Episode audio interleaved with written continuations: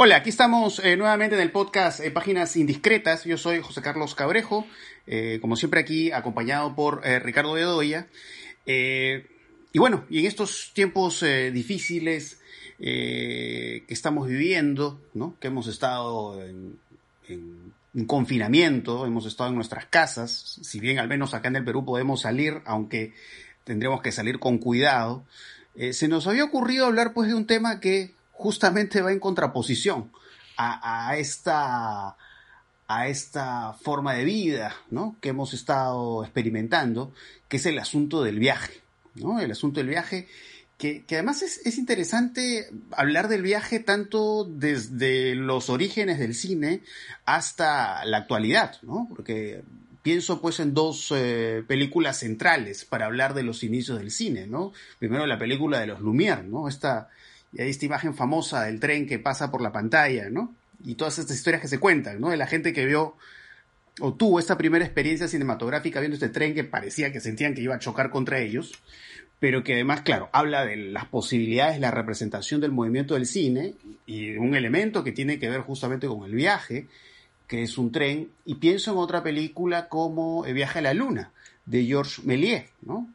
Que a partir, digamos, del desconocimiento de la luna, digamos, eso abre pues una puerta a la fantasía, ¿no? La fantasía de la exploración eh, del espacio exterior, ¿no? Y la posibilidad de pronto encontrarse con seres extraños, ¿no? Y todo pues en este estilo, vamos a decir, eh, un poco circense, ¿no? Este mundo así de como de espectáculo de feria, ¿no? Que se nota en esta película de Méliès, ¿no? Pero si corremos eh, al cine contemporáneo, de hecho que es muy interesante encontrar pues toda una serie de películas que tienen que ver justamente con el tránsito, eh, con el desplazamiento, quizás no necesariamente hablando del viaje en un sentido literal, ¿no? Porque estaba pensando en una película como, como Boyhood de Richard Linklater, que eh, justamente trata de eso, ¿no? ¿no? es que la película trate de un viaje, pero es, digamos, de la larga vida, o de la vida como un viaje, justamente, ¿no?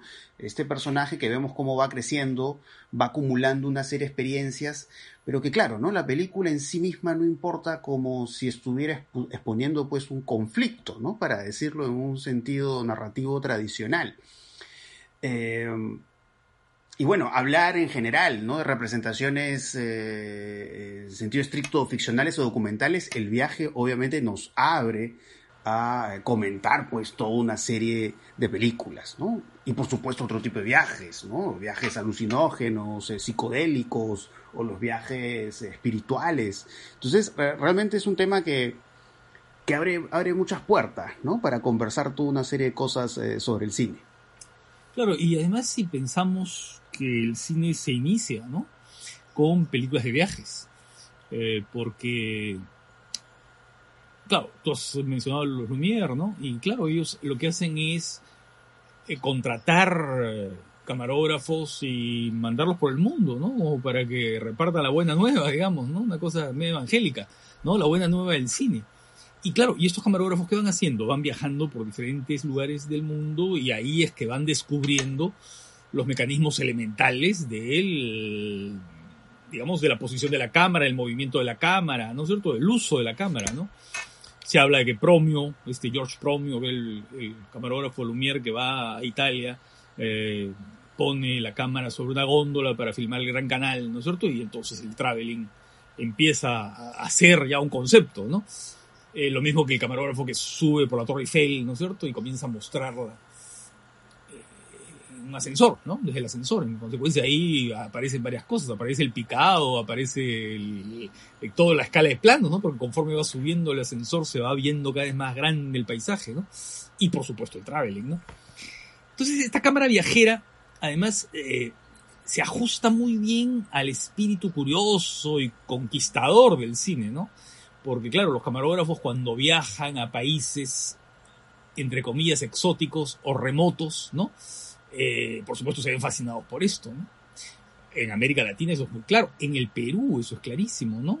Las eh, películas primeras eh, internacionales o extranjeras, hechas por extranjeros en el Perú, son películas que muestran viajes, ¿no? Mm, viajes en tren, viajes, viajes descubriendo eh, los Andes, descubriendo la, zona, la región amazónica, es decir, viajes, ¿no? Le llamaban los travelogues, ¿no? ¿Cierto? Eran, era, era todo un género el cine, ¿no? Es un género eh, en el que se va descubriendo el paisaje, un paisaje que no había sido revelado de esa manera. Porque claro, la imagen que tenían las personas de, los otros mundos, digamos, de otros mundos, ¿no?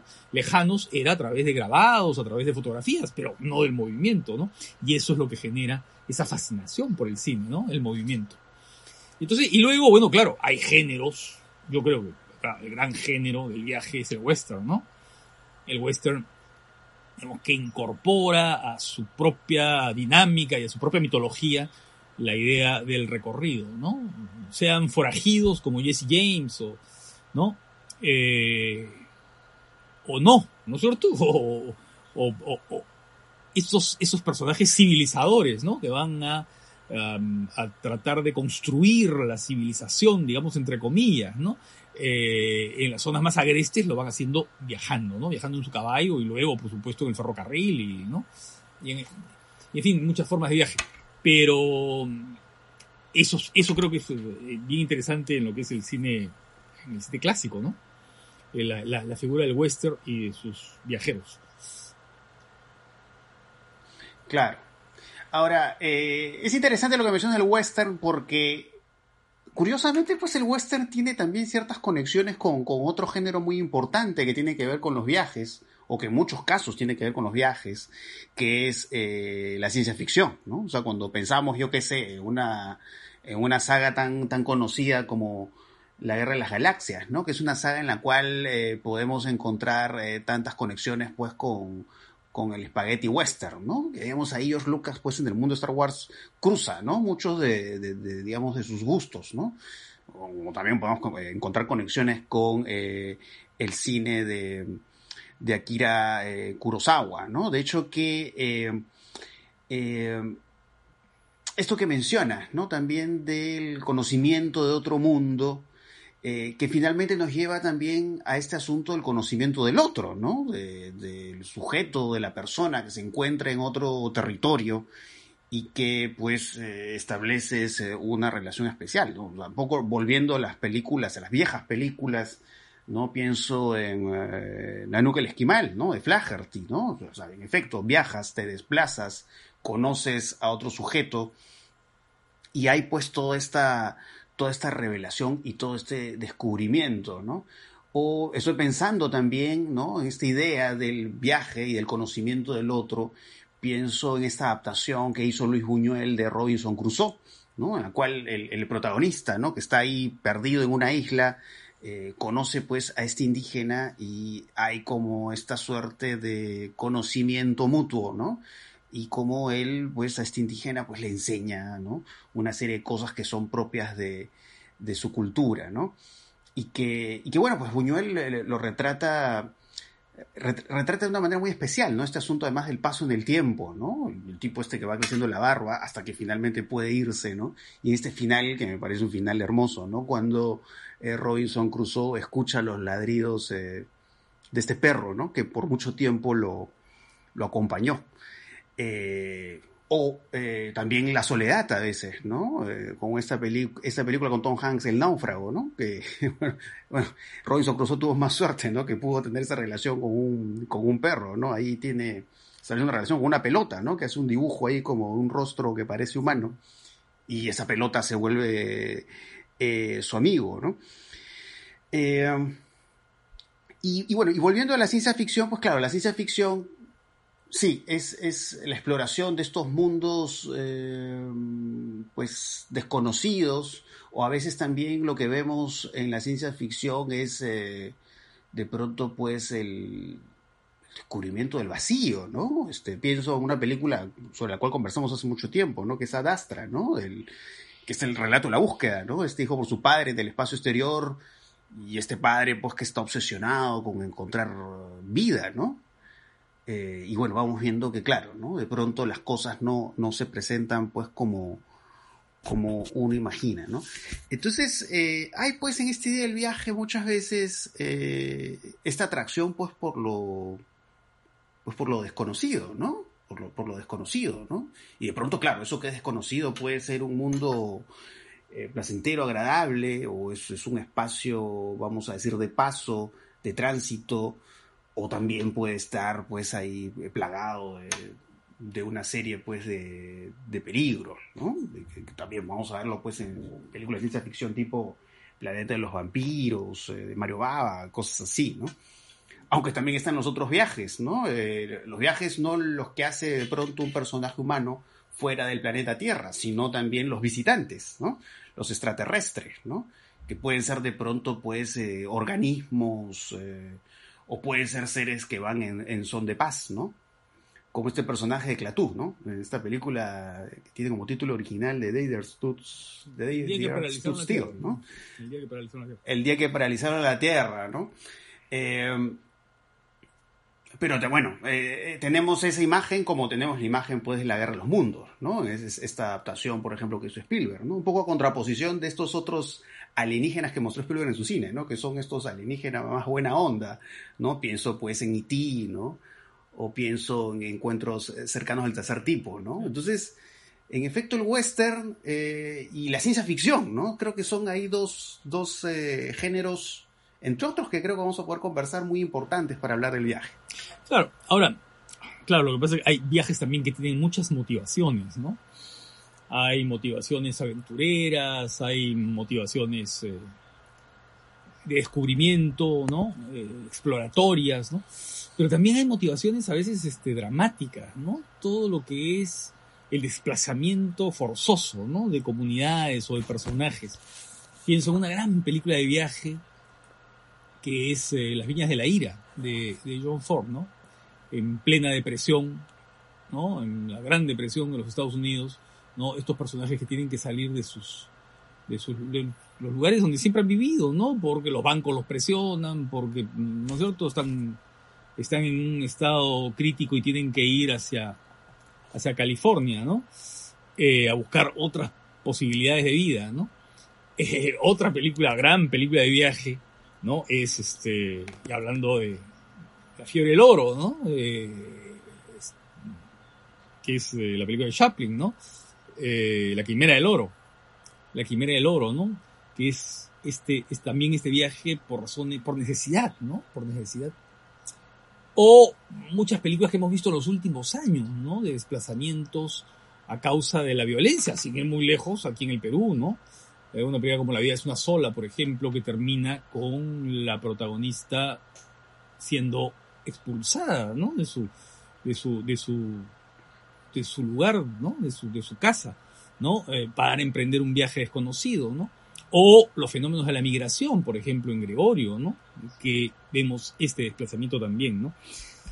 Y luego está el otro género, que es la película de carretera, ¿no? La película de carretera, que sobre todo se perfila a partir de los años 50, ¿no? Con la sensibilidad de los beats, ¿no?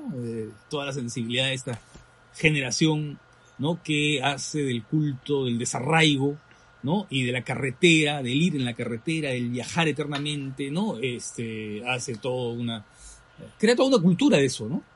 Eh, y que luego se va, por supuesto, eh, se va haciendo muy popular en los años 70, ¿no? Por los años 70 hay grandes películas de viajes, ¿no? Eh, la película de Monte Hellman, Too Lake Blacktop, ¿no?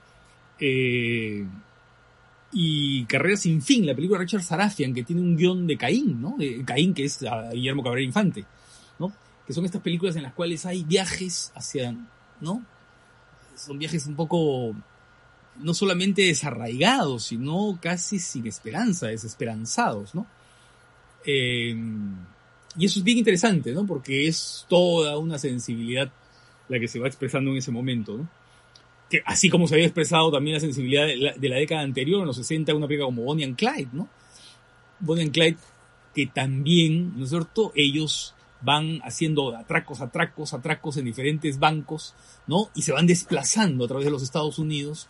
Y claro, y no es casual que la película sea ¿no es cierto?, de mediados, de la segunda mitad de la, de la década de los 60, y que Bonnie and Clyde se han convertido en personajes tan populares en un momento en el cual había una contracultura, ¿no es cierto?, y una contestación al sistema ah, muy fuerte, ¿no?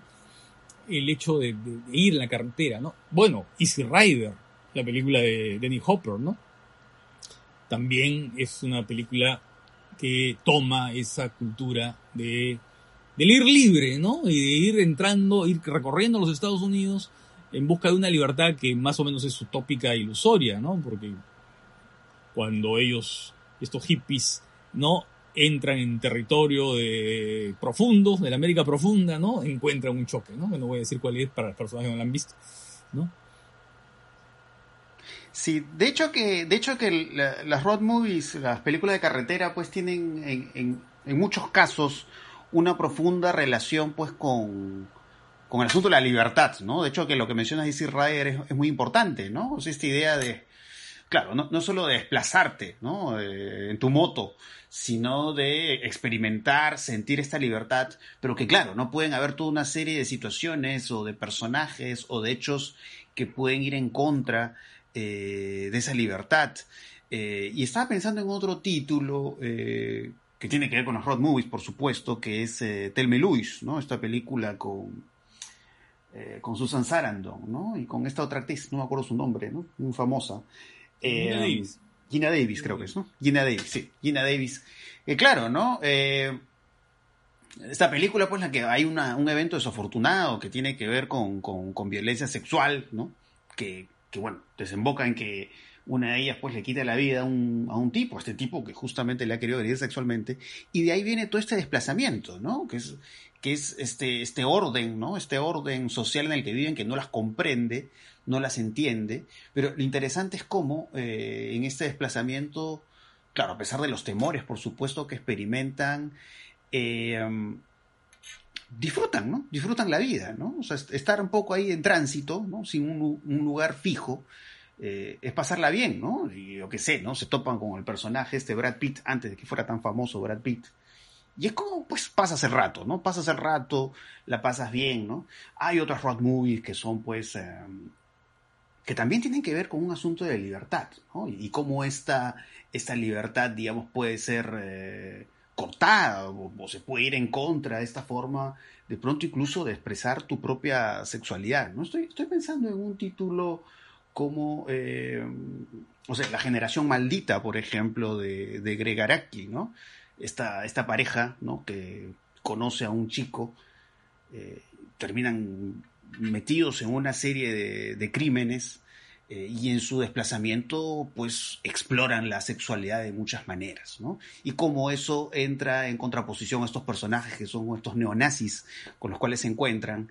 Eh, y claro, incluso, no voy a escribir exactamente qué pasa, ¿no? Agreden a la chica con, figuras religiosas, pero a la vez figuras eh, patrióticas, ¿no? Que tienen que ver con la, con la simbología de los Estados Unidos de eh, Norteamérica. ¿no? Entonces, hay eso, ¿no? Me parece que hay como un grito, como un clamor de libertad eh, y de, expresarte como quieres, y eso está muy presente en, varias road movies. Pero también es curioso hablar de otras películas en las que de pronto las road movies pues terminan fusionándose, digamos, un parte de híbridos con otros géneros, ¿no? De hecho que estoy pensando en un título como eh, Carretera Perdida, ¿no? Los Highway de David Lynch, que como suele pasar en buena parte de su cine, hay mucho cruce de género, ¿no? Y pueden cruzarte cosas de comedia, de terror y por supuesto de, de road movies, ¿no? Y en, en Los Highway, eh, claro, estas imágenes del personaje principal en carretera, pero claro, ya es, no, es un viaje concreto, no es como un viaje abstracto, ¿no? Pero este personaje que, que muta, ¿no? Este, sufre una metamorfosis y todas estas incertidumbres que te deja eh, David Lynch, ¿no? Porque no sabes si el tipo está delirando, está alucinando o esa transformación que sufre en la carretera eh, es real, ¿no? Eh, entonces hay estas otras formas singulares, ¿no? Del viaje en David Lynch, porque por supuesto también está el, viaje, el viaje onírico, ¿no? Como se ve en la serie Twin Peaks, ¿no? Se encuentra con el personaje Laura Palmer en esta habitación roja, ¿no? Es como que él va recabando una serie de señas, de signos que le permiten, pues, de pronto eh, descifrar, pues, un crimen, ¿no? Entonces, eh, la road movie, pues, al igual que otros géneros como el western, es uno de estos géneros, pues, que que tiende pues a encontrarse y a mezclarse, ¿no?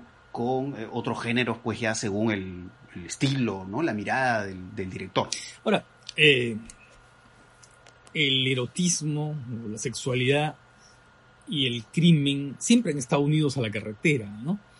Eh, y hay un motivo, ¿no? Que, aparece en diferentes, digamos, tipos de películas o diferentes géneros o en, películas que hacen que confluyan géneros, ¿no?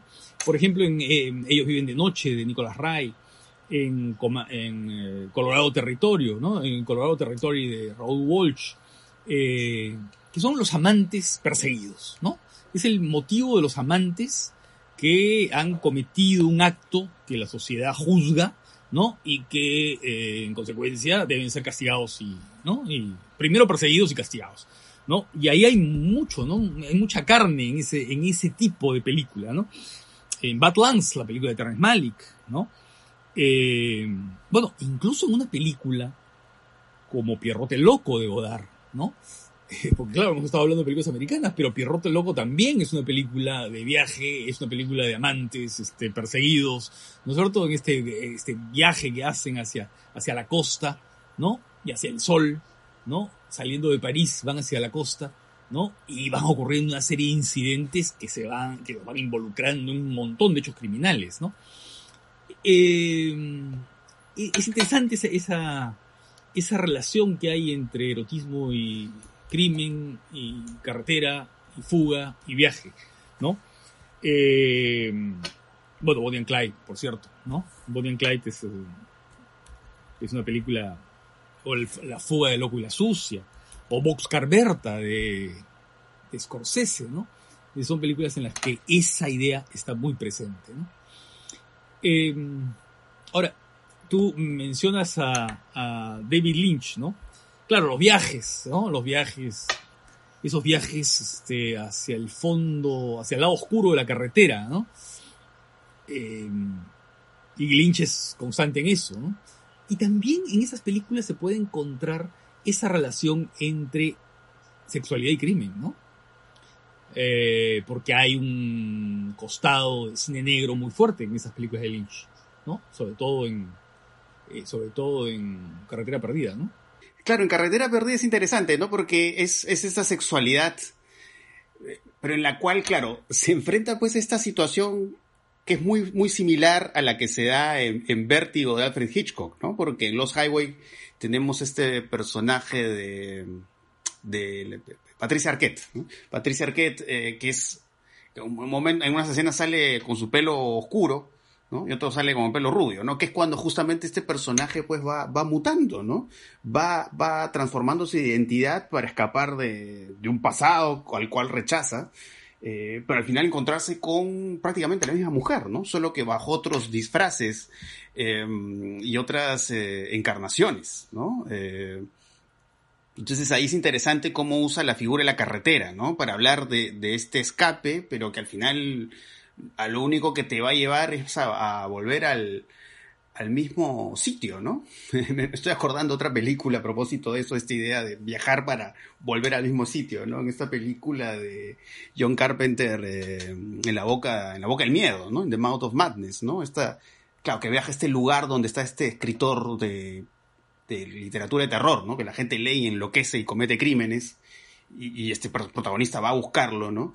Y hay esta escena, ¿no? Que va a este lugar y parece que va a sufrir el ataque gente que vive en este sitio, este sitio alejado que creo que ni siquiera aparece en los mapas, y escapa, escapa de su carro y vuelve, vuelve al, al mismo lugar. Eh, entonces, sí, pues, ¿no? Eh, el caso de Lynch, claro, ¿no? Hay esta dimensión de pronto pues incierta, fantástica, pero estoy pensando, porque habías mencionado Terrence Malick, porque el asunto del viaje en Terrence Malick tiene otras dimensiones muy interesantes. No estoy pensando en dos títulos de Terrence Malick, estoy pensando en El Árbol de la Vida y, esta otra película, Una Vida Oculta, que hasta donde me da la memoria, creo que fue una de las últimas películas que pude ver en sala de cine. Eh, y claro, y hay esta idea pues de un más allá, ¿no? De un más allá en el cual de pronto eh, puedes encontrarte con esos seres perdidos, ¿no? Esos seres que han fallecido. Y en este más allá, pues de pronto hay esta suerte pues de paraíso, ¿no? Eh, que eso se ve visualizado directamente en el árbol de la vida, ¿no? Y, esta fantasía, que es una fantasía que además nos acompaña mucho, ¿no? De reencontrarnos con nuestros seres perdidos, ¿no? Eh, que ya no están en el mundo terrenal, ¿no? Y eh, esta, esta secuencia, no sé si te acuerdas de una vida oculta, ¿no? Cuando, claro, este personaje, hay un personaje femenino que cree que ya que su pareja pues, va a morir, ¿no? Va a morir por sus ideas, ¿no? Y, claro, ¿no? Y se escucha como que ve unas montañas, ¿no? Y, y, hay esta voz que dice, ¿no? Que en estas montañas, ¿no? Ahí, a lo lejos, ¿no? Van a poder reencontrarse, ¿no? Eh, entonces eso es, eso es muy curioso, ¿no? Este idea del, del, viaje espiritual, ¿no? Que un poco lo vamos a encontrar en otros, en otros cineastas, eh, o sea, pienso en algunos cineastas vinculados a la contracultura, ¿no? De hecho, este, la idea del viaje en la montaña sagrada de Jodorowsky, ¿no? Que además es, es un viaje que implica ir a estos lugares, eh, de pronto estos, estos, lugares tipo, no sé, Chichen Itza en México, ¿no? Estos lugares lejanos, del, mundo occidental, del mundo, digamos, tecnologizado, ¿no? Es como una vuelta a los orígenes, ¿no? Como también lo vamos a encontrar en, en, The Last Movie, ¿no? De Dennis Hopper, ¿no? Que hace este western, eh, si no me equivoco, es en Cusco, ¿verdad?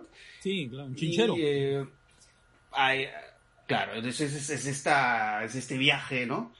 Para un poco jugar con la idea de este, de este género está vinculado justamente a lo occidental, pero digamos en relación, digamos, otra cultura, ¿no? Una cultura, eh, digamos, eh, pues eh, lejana, ¿no? De, este mundo, vamos a decir, moderno, ¿no? Tal como lo conocemos. Ahora, eso que tú decías de Malik y vinculándolo con lo que dices del descubrimiento de nuevas culturas. ahora, Malik no solamente ve esa cosa trascendente, ¿no? De que luego de largo viaje, de largo viaje, que puede ser un viaje muy, además, pesaroso, ¿no? Vas a encontrar a los seres queridos en otro lugar, ¿no? más allá, digamos, ¿no? Pero también lo, eh, también Malek lo, lo hace en el más acá, digamos, en la tierra misma, ¿no? No te olvides de dos películas como eh, la de Galina Roja y El Nuevo Mundo, ¿no? En la que claro, con motivo de la guerra, ¿no es cierto? Porque en ambos casos es la guerra, ¿no es cierto? Es la conquista es, eh, y es la guerra, la Segunda Guerra Mundial, ¿no es cierto? Estos personajes llegan a un mundo desconocido que ellos interpretan como un paraíso, un paraíso perdido. Además que Malik los ve así, ¿no? Eh, observa esos lugares como si fuera este, unos territorios eh, inviolados, ¿no? Unos territorios que no han sido tocados hasta ese momento y que eh, de pronto la llegada de estos personajes eh, que tienen la piel de otro color, que tienen otras costumbres, que tienen otras, ¿no? Eh, llegan un poco a romper el equilibrio natural de las cosas, ¿no? Pero la idea del viaje está muy presente en esas dos películas, ¿no? La idea de, del viaje hacia territorios que son desconocidos, ¿no? Sí, y estaba pensando también esta relación del viaje y la locura, que indudablemente pienso en Herzog, ¿no? Herzog, la idea de viaje y locura me parece importantísima, ¿no? Porque claro, tiene estos, estos personajes, ¿no? Como los de Klaus Kinski, en eh, Fitzcarraldo, en Aguirre, el aire de Dios, ¿no? Estos viajes a la selva para estos proyectos eh, que parecen pues imposibles, que parecen absurdos, pero claro, esto hace pues que Herzog eh, sigamos todo ese tránsito pues con fascinación, ¿no? O estoy pensando incluso también en una película como Grizzly Man, ¿no? Este personaje que viaja a la península de Alaska para enfrentarse, o mejor dicho, eh, acercarse, ¿no? A los osos, ¿no? Y cree que tiene pues este, esta, esta relación como cercana, mágica, hasta empática con los osos, ¿no? Pero que claro, que es algo que por supuesto está en la cabeza de este, de este personaje, ¿no? De la película Grizzly Man, ¿no? Y, claro, es esta locura que muchas veces eh, lo, que vemos en el cine de Herzog es este, finalmente, claro, lleva pues esta confrontación terrible con eh, la realidad, ¿no? Y, hablando de Herzog, eh, hay este, este, este documental de Netflix de Herzog sobre volcanes que ahorita justo estoy... Eh, quiero recordar el nombre de este documental, no sé si lo has visto. No, no lo he visto. Tiene un documental sobre volcanes. Ah, se llama Into the Inferno. Into the Inferno, hacia el infierno. Es, un documental del 2016 que hizo Herzog para, para Netflix, ¿no? Que habla del, de los volcanes, ¿no? Y, es muy interesante, ¿no? Porque es, es, es, una, es una película muy, muy fiel al mundo de Herzog, ¿no? Porque describe algunos personajes que sabiendo que estos volcanes pueden explotar y que pueden morirse ahí, van, ¿no? Van donde están los volcanes para poder grabar, para poder hacer un registro eh, de cómo actúan estos volcanes, lo cual incluso pues, puede llevar pues, al, riesgo de, de, su propia vida, ¿no? Entonces hay, hay como esta constante, ¿no? En el cine de Herzog eh, que vemos en muchas de sus películas, y, que van, estos viajes pues van, van enfocando de distintas maneras eh, este asunto de la, de la locura. hay un documental eh, anterior de Herzog, que es de los años, no sé, 70 o 80, pero es La Sufrier, ¿no? en la que también es el volcán que va, está a punto ya de erupcionar ¿no? Y el lugar donde está ubicado el, volcán está totalmente vacío porque han evacuado a toda la gente, porque claro, puede ser una tragedia, ¿no? Y Herzog y su equipo entran, ¿no? Entran al lugar que está totalmente vacío, ellos van contra el tráfico, digamos, ¿no? Y van a subir, quieren subir hasta, hasta el cráter mismo del volcán para filmarlo, ¿no? Y en el camino encuentran a un hombre, a un hombre que está tirado en el suelo y que está esperando ahí la muerte, que, que venga la lava y que se lo lleve. ¿No? Ha decidido esperar, ¿no? Son esos personajes extremos, pues, de Herzog, ¿no? Eh, y bueno, por supuesto, al final, en fin, no pasa nada, pero, ¿no? Este, es bien interesante ese contraste que siempre hace Herzog entre estos personajes absolutamente singulares que están desafiando lo imposible, ¿no? En una circunstancia de peligro, ¿no? Y él ahí siendo de alguna manera el mediador, ¿no? Entre la naturaleza y la idea de este personaje que es más grande que la vida, ¿no? Y hay otro alemán, que es Wim Wenders, ¿no? Que tú hablas de eh, la, relación entre el viaje y la locura. Eh, y también una relación entre el viaje y la amnesia, ¿no? Que es este, París, Texas, ¿no? Eh, es el hombre que quiere recordar, que quiere recuperar la memoria, ¿no? Que viene de, la oscuridad total, ¿no es cierto? de la memoria y del recuerdo, ¿no? Y que busca restaurar la familia en el, largo viaje, al cabo del largo viaje, ¿no? Y Benders tiene dos películas que son formidables, que son, yo diría, la verdad, de las mejores películas de Benders, que son de la primera época, ¿no? Que son en el transcurso del tiempo, que es una, una película de viaje, que dura muy larga, dura más de tres horas, eh, con dos personajes que van reparando proyectores proyectores en cines que están ubicados en la frontera entre las dos Alemanias, ¿no? Eh, entre la Alemania federal y la Alemania democrática, ¿no? En los años 70, pues, ¿no? Antes de que se cayera el muro. Eh, y es eso, es, son estos hombres que van eh, haciendo una especie de viaje terminal por la idea de un cine clásico que estaba desapareciendo en ese momento. Y entonces vamos viendo cómo van conversando, van, no sabes, el paso del tiempo, eso es la película, en el transcurso del tiempo, ¿no? Es en el transcurso del tiempo, ¿no? Y cómo van entrando algunos cines para componer los proyectores que están malogrados, ¿no? Y restablecer la ilusión del cine en un país que está perdiendo cada vez más las ilusiones, ¿no? Por cierto, en, esa época, ¿no? En la zona de, en la zona de la, de la Alemania democrática. Y la otra película que es absolutamente extraordinaria, que también es de viaje, es Alicia en las ciudades, ¿no? Alicia en las ciudades.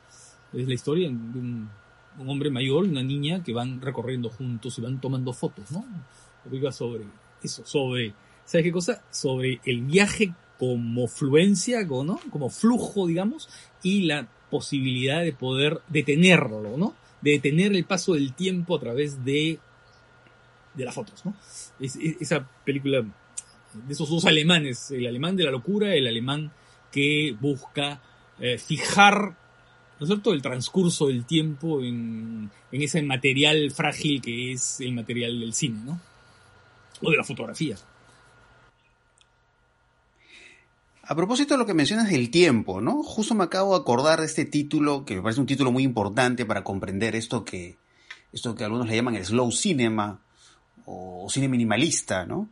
esta película Los Muertos de, Lisandro Alonso, que tiene que ver con un viaje, ¿no es cierto? ¿no? El personaje que sale de la cárcel y va, va pues, va navegando y son estos encuadres de larga duración dramáticamente no ocurre nada, ¿no? Por ahí vemos que coge un animal para poder, digamos, eh, prepararlo para comerlo.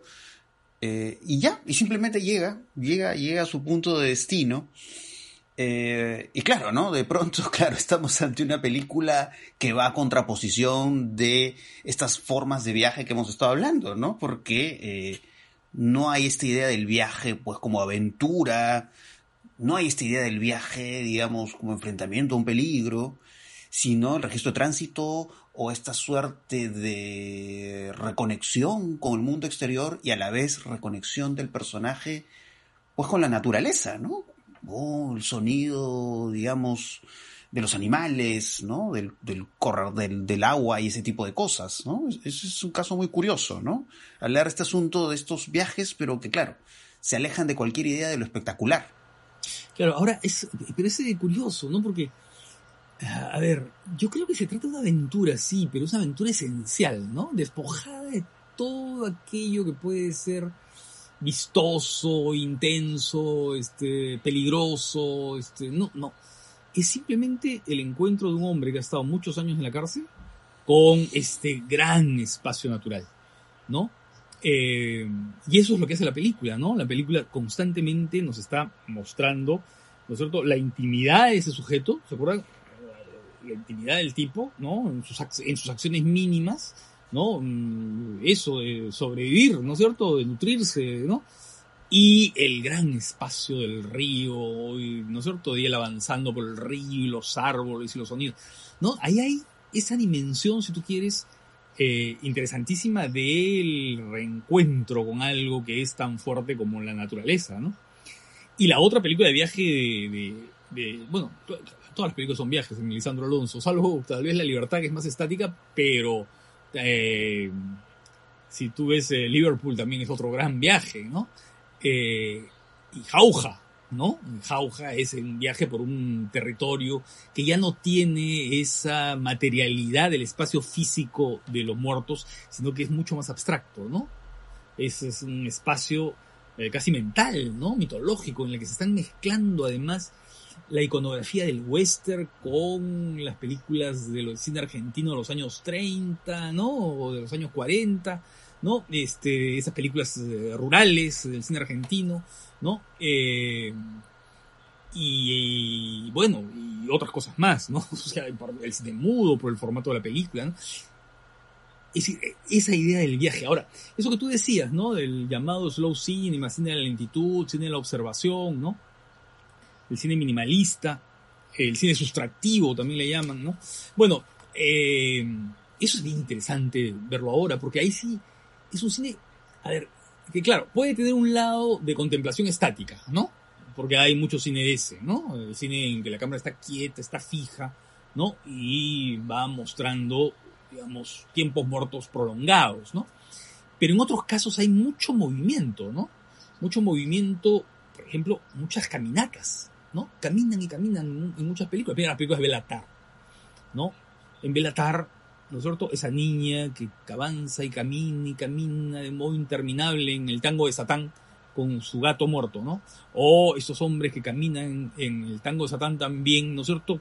Casi remecidos por el viento, ¿no? Por un viento muy fuerte que hay, ¿no? Que mueve ahí papeles y latas, ¿no? Y vamos siguiendo lo que es el traveling, el traveling como figura de, de, acompañamiento de, esos, de esas caminatas, ¿no? Y luego otras caminatas, ¿no? Por ejemplo, las caminatas de las películas de Gas Van Sant, ¿no? Como un elefante, eh, o en Jerry, ¿no? Eh, que son estos recorridos, ¿no? Que se van por, zonas muy particulares, pero en el caso de Elefante, además, ¿no? De personajes que se cruzan, ¿no? Y que van a confluir a, un, a una tragedia, ¿no? Entonces, eh, es bien interesante ver ese, ese, ese cine, ¿no? El comienzo de Millennium Bambo, ¿no? De, de Hu ¿no? La película, que es esta, larga caminata, ¿no? Que va entrando con un movimiento descompuesto, con un movimiento desacelerado y que nos va, en eso como el título lo dice, ¿no? Va creando un ritmo que nos va introduciendo al milenio, ¿no?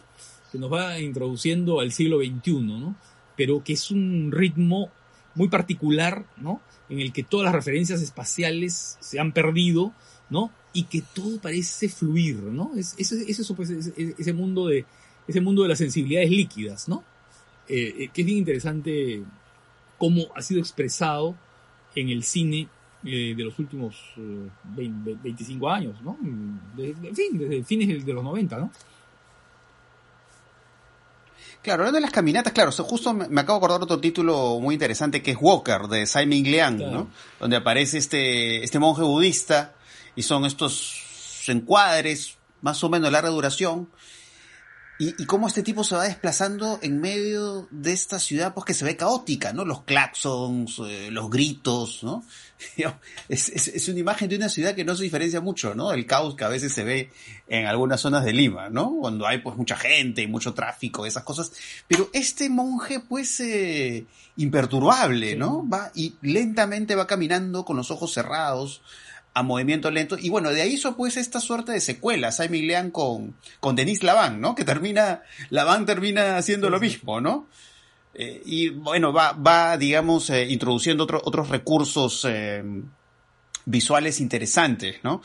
y que claro, sí, vemos el, el personaje que camina, aunque, claro, parece más pues un viaje interior, ¿no? Porque es este monje que, que está desconectado de lo que ocurre a su alrededor y claro, para terminar en un lugar tomando una sopa, ¿no? ¿No? Se alimenta al final, ¿no? Eh, ahora, eh, en el cine más comercial, ¿no? Es interesante pensar en eh, estas distintas representaciones, por ejemplo, de lo que son viajes en el tiempo, ¿no? Que eso también es otro tema muy interesante. Bueno, de hecho, es, y es amplísimo, ¿no? por lo pronto, pues, de hecho, que hay este, Volver al futuro, ¿no? Es este, es este título clásico, ¿no? De, de, viajes en el tiempo, eh, digamos, este personaje de este personaje protagónico que pues, viaja y yo qué sé, se encuentra con su madre más joven y cosas por el estilo, ¿no? Eh, y, hay otras, pues, películas eh, que, que, tratan el asunto del viaje en el tiempo también a veces, pues, como, como un trip, ¿no? Como un viaje lisérgico, ¿no? Me acuerdo que, que yo llegué a ver en 3D esta película eh, sobre Bob Esponja, ¿no? Aventura fuera del agua, creo que sí, esa es la última, ¿no? Y claro, hace viajes en el tiempo, ¿no? Y usa estos, estos colores así, parecen salir después de un viaje en, en LCD, ¿no? Y, esta estética te pues un poco clásica, casi en frontera con, con lo surreal, ¿no? Se encuentran un personaje con cuerpo como humano, pero cabeza de delfín, ¿no? Y, todo, este, todo este asunto del, del absurdo, ¿no? Que, que hay en, en Bob Esponja, ¿no? Es este humor tan, tan, eh, tan singular que tiene. Eh, y, eso un poco nos lleva a hablar también pues del componente fantástico en los viajes, ¿no? De hecho que pienso pues en, por supuesto, en películas como eh, El Mago de Oz, ¿no? Que es chica que transita, que viaja para encontrarse con estas criaturas extrañas, ¿no? Y cómo ahí el Technicolor pues le da estos, estos colores así eh, sumamente pues vivos, estos colores intensos. Eh, y claro, ¿no? Un poco esas conexiones eh, de, la idea de una chica, una niña que viaja, ¿no? Que incluso lo vamos a ver en, películas pues de, de, continentes lejanos, ¿no? Pienso en el viaje Chihiro de Hayao Miyazaki, ¿no? Que un poco, al igual que Magos también, ¿no? Viaja y se encuentra con estas criaturas extrañas, ¿no?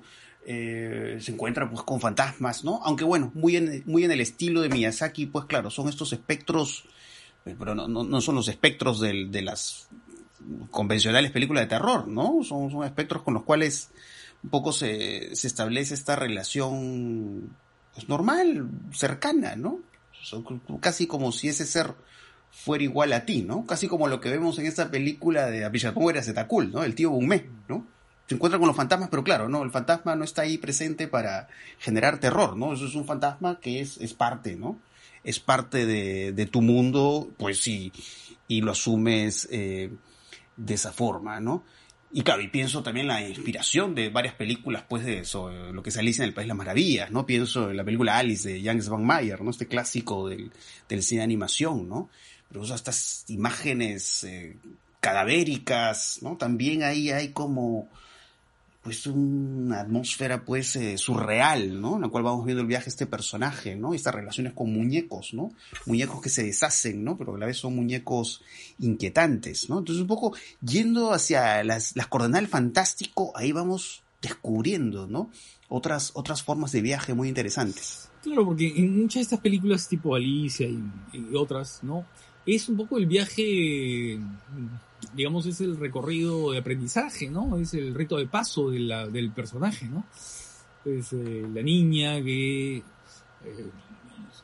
de, alguna manera eh, sale o escapa de su medio tradicional, que la tiene más o menos sujeta, que es un poco lo que hace Tim Burton con Malicia, ¿no?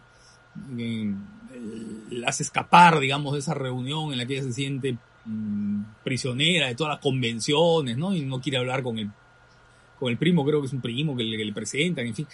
Eh, y se escapa y entra en esa etapa liminal, ¿no es cierto? En esa especie de umbral donde todo lo fantástico es posible, pues, ¿no? ¿Qué es lo que pasa con, con Dorothy en El Mago de Oz, con Alicia, con, en fin, con los personajes, ¿no? De, Ochihiro, ¿no? Eh, para regresar cambiada, ¿no? Para reintegrarse, digamos, pero ya de otra manera, ¿no? Ya, digamos, habiendo salido de esa etapa de la infancia, ¿no? Y entrado a otro, a otro, a otra dimensión de su vida. Eh, claro, porque el viaje es, es casi, digamos, es un poco lo que resume, lo que condensa un poco esa noción de la transformación, de la transformación de tu propia identidad, ¿no? Entonces, eh, entonces ¿no? Y creo, y el gran, y acá hablabas del viaje psicodélico, creo que el gran viaje psicodélico es el de, el de Kubrick en 2001, ¿no? Cuando ya van sí. hacia el infinito, ¿no? Hacia, uf, ¿no? A, es un gran viaje, ¿no? Es un gran viaje que es evidentemente psicodélico, ¿no?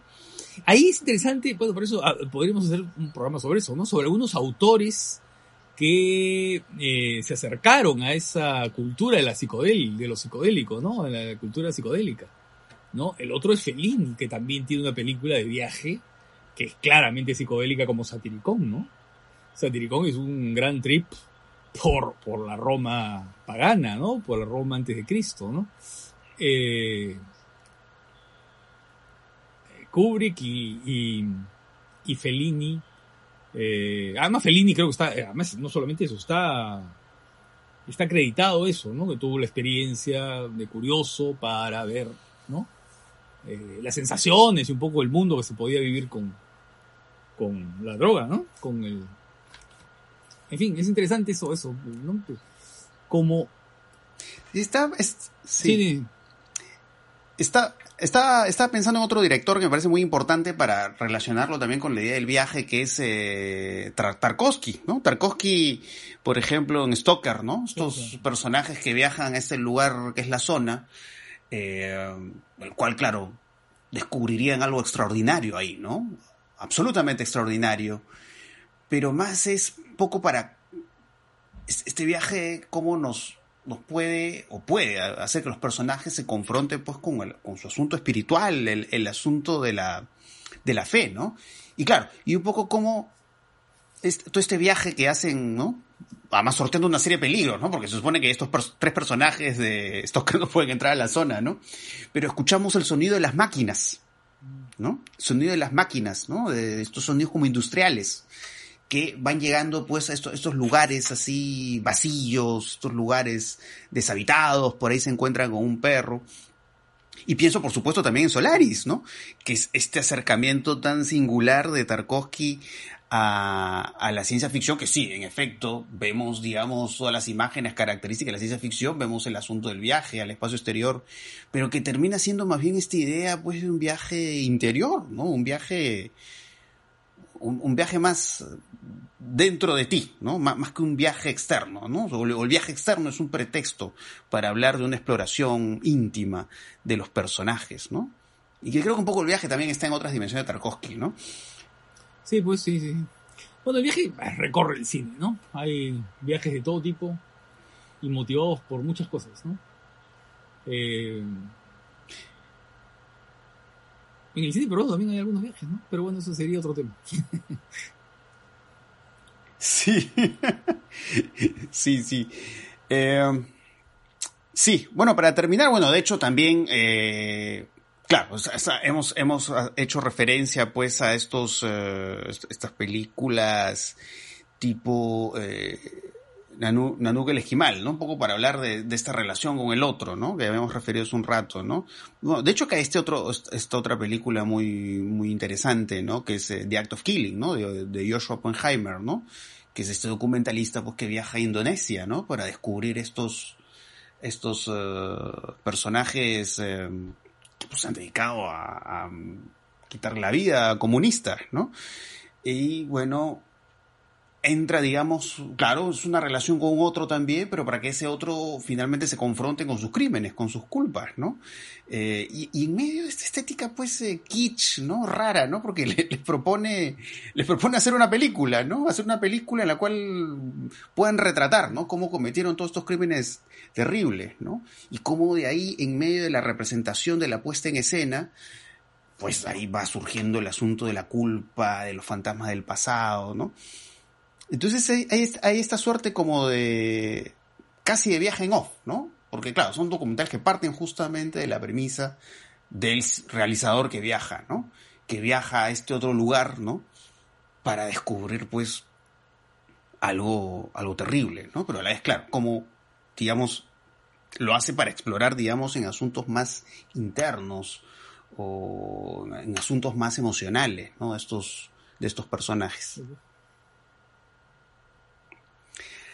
Así que bueno, ya hemos, hemos hablado varios viajes, aunque como, como bien lo has dicho, en realidad esto da para, para, para hablar otros temas, ¿no? Y de hecho que el asunto me parece de la...